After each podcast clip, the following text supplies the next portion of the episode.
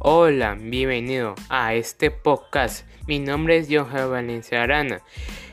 Eh, en este espacio vamos a tratar un tema muy importante que últimamente se está apoderando de la educación y el sistema e-learning.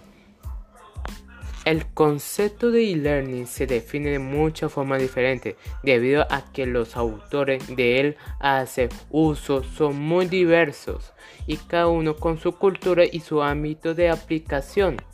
Desde la perspectiva de su concepción y desarrollo como herramienta formativa, los sistemas de e-learning tienen una dualidad pedagógica y tecnológica. Cuando hablamos de pedagogía, nos referimos que estos sistemas no se deben ser meros contenedores de información digital, sino de que ésta se debe ser transmitida de acuerdo a unos modelos y patrones pedagógicamente definidos para afrontar los retos de este nuevo contexto. Por su parte, en la tecnológica, en cuanto que todos los procesos de enseñanza y aprendizaje se sustenta en las aplicaciones software, principalmente desarrolla en ambiente web, lo que le vale a estos sistemas el sobrenombre de plataforma de formación. Pero ¿de dónde nace la palabra e-learning?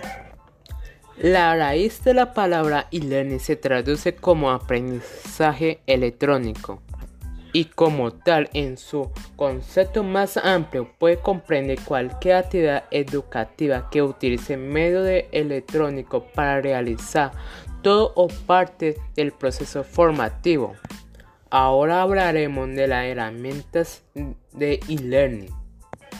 Entre las herramientas más utilizadas utilizada para los ambientes o sistemas e-learning están los sistemas de administración de aprendizaje o LMS.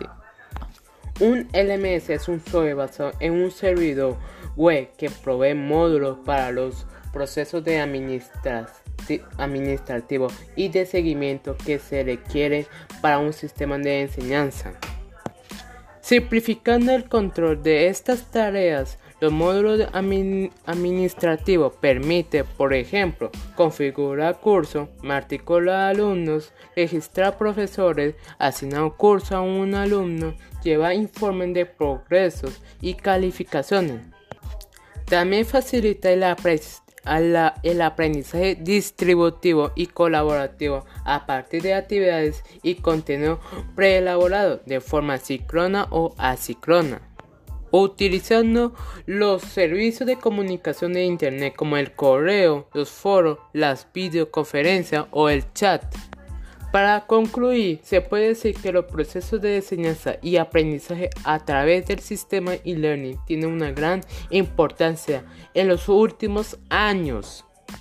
Y es que estos sistemas tienen un campo enorme de aplicación, lo que hace la formación puede orientarse de forma complementaria a nivel de educación primaria y secundaria, de forma complementaria o exclusiva a nivel universitario, de posgrado o de formación continua y de formación especial a medida en las empresas.